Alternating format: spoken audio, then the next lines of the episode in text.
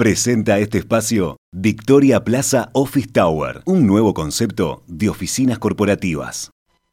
La inflación del mes de enero fue 1,8% y de esa forma la inflación de los últimos 12 meses quedó en 8,2%.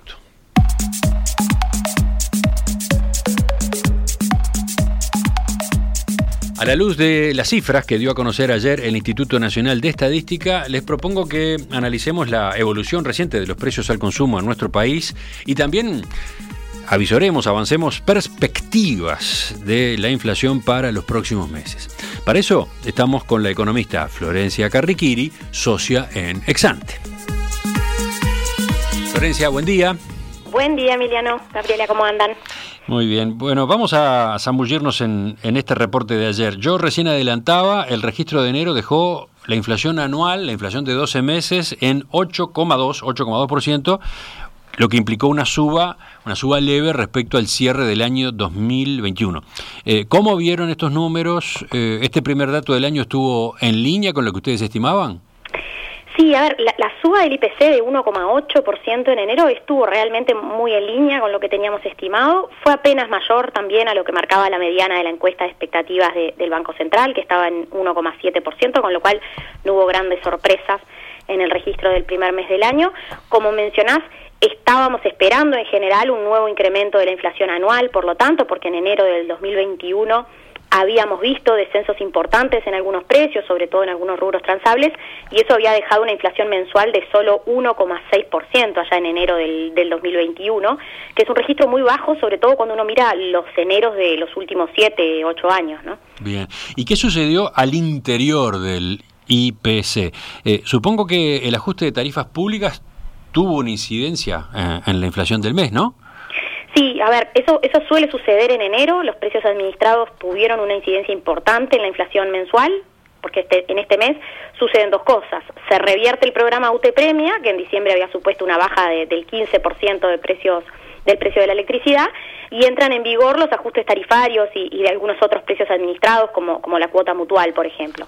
En los hechos, eh, los aumentos registrados este año a nivel de tarifas públicas fueron menores a los del año pasado, eh, y por eso los precios administrados subieron en promedio 5,9% en enero de, este año, frente a un aumento de más de 7% en enero de, del 2021, pero bueno, de todas maneras, ese incremento de casi 6% en los precios administrados explicó más de la mitad de la inflación del mes, un punto entero de la inflación de enero obedeció a, los precios administrados. Y por otro lado, también vimos una inflación importante en frutas y verduras, que, que habían registrado una baja de precios muy fuerte a lo largo de todo 2021 y comenzaron 2022 con una suba significativa de más de 6% en el promedio del mes. Eso explicó otras dos décimas de la inflación de, de enero. Con lo cual, Emiliano, entre ambos componentes, precios administrados y frutas y verduras, tenemos casi 1,25 de los 1,8 puntos de inflación del mes. Florencia, y, más allá de esos componentes más volátiles y, menos sujetos a las fuerzas del mercado, podríamos decir, más allá de esos factores, ¿qué sucedió a nivel de los precios al interior del núcleo del IPC? Eh, ¿Cómo evolucionó en este comienzo del año lo que suelen llamar inflación subyacente? Bueno, a ver, cuando miramos el, núcleo del IPC, como decís, hay que tener presente que enero suele ser también un mes de inflación subyacente alta. Eh, en enero se ajustan en general salarios en una cantidad de sectores y eso junto con los ajustes tarifarios suele suponer incrementos en varios precios de la canasta, sobre todo a nivel de lo que llamamos eh, precios no transables, es decir, a nivel de bienes y servicios que no se comercian con el exterior y que por tanto sus precios se forman en función de la dinámica de oferta y demanda a nivel local esencialmente. Bueno, empecemos por ahí entonces. ¿Cómo se comportaron los precios no transables en enero?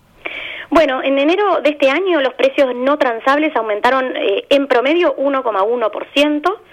Eso supuso un incremento algo mayor al de enero del 2021, sobre todo como resultado de, dos elementos. Por un lado, el incremento del IMESI al tabaco este año fue muy superior al que habíamos visto el año pasado, más del doble del del año pasado, y por otro lado en algunos rubros dolarizados como los hoteles o, los seguros, por ejemplo, la suba de precios fue muy superior este este año. Recordemos que, el año pasado el dólar había comenzado el año bajando. Eh, y bueno, y de esa manera la inflación no transable tuvo cierto aumento en la medición interanual, aunque todavía se mantiene por, por debajo del 8%, del 8%. Luego está el otro gran componente del IPC, que, que es el transable, donde están todos aquellos bienes y servicios que sí se comercian internacionalmente y que por tanto suelen estar vinculados a algún precio de referencia global y más y están más directamente impactados por el tipo de cambio. ¿Y qué sucedió en esa parte de la canasta? ¿Cómo fue la, inflación transable en el mes de enero? El dólar tuvo una suba muy ligera, muy suave en el promedio del mes, ¿no? Sí, la verdad es que el, dólar no tuvo una suba muy, muy significativa en el mes. La inflación transable de enero fue baja, fue de solo 0,2%, bastante menor a la que veníamos viendo en meses anteriores, porque además bajaron los precios de la carne, por ejemplo, y también descendieron precios como la vestimenta y el calzado o los pasajes de avión, que venían siendo rubros con subas fuertes en los meses anteriores. Eh, sin embargo, en, a ver, en, la medición interanual, cuando miramos la 12 meses, la inflación transable aumentó también porque el inicio, al inicio de 2021 habíamos visto un registro levemente negativo en este componente de, de, la canasta en medio de una baja del dólar y de caídas también de algunos, de algunos rubros fuertes. Concretamente, a ver, la inflación transable en 12 meses subió a más de 11%, que, que es el mayor registro desde septiembre de 2020. Hay que recordar que en el último año vimos aumentos muy fuertes a nivel de los alimentos, sobre todo en las carnes, pero también en otros rubros transables, seguramente recogiendo el impacto de, mayores costos de transporte en medio de la crisis logística mundial. Y bueno, esta suba de los precios transables, de hecho, está siendo clave en el aumento que tuvo la inflación en los últimos meses.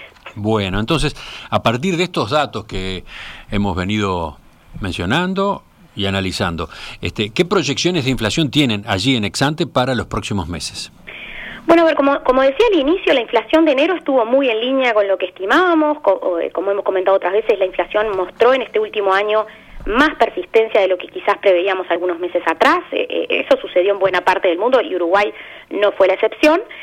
nuestros modelos proyectan que la inflación va a permanecer por algunos meses más en el eje del 8%, pero seguimos esperando que luego tienda a moderarse en, en la última parte del año hacia niveles entre el 6,5 y el, y el 7%. Esos niveles todavía igualmente la dejarían por arriba del rango objetivo del Banco Central porque a partir de septiembre de este año el rango pasa a ser del 3 al 6%, baja en un punto el techo del rango objetivo. ¿En, qué se basan para ese pronóstico de caída, de, baja de la inflación en el transcurso de este año 2022? Eh, la suba de tasas, esas que está llevando adelante el Banco Central, ¿la suba de tasas incide en esa estimación que ustedes hacen?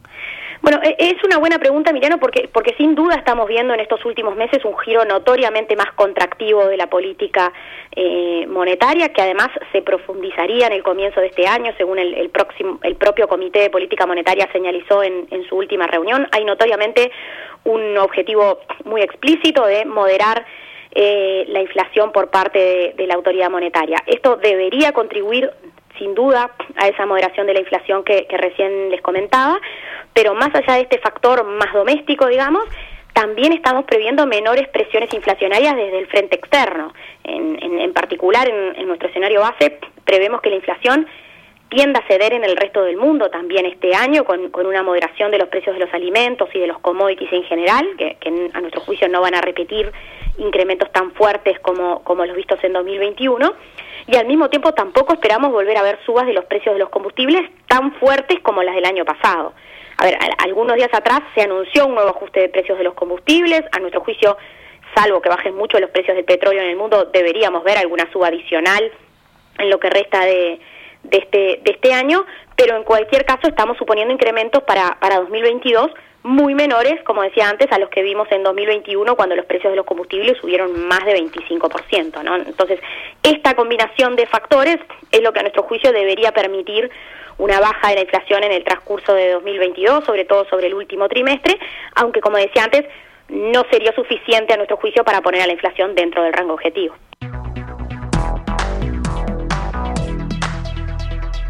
La inflación, que en enero fue 1,8 y dejó la medición de 12 meses en 8,2%. Ese era el tema del análisis económico hoy. Estábamos con la economista Florencia Carriquiri, socio en Exante. Florencia, gracias. Que tengas un buen fin de semana. Saludos a todos por allí.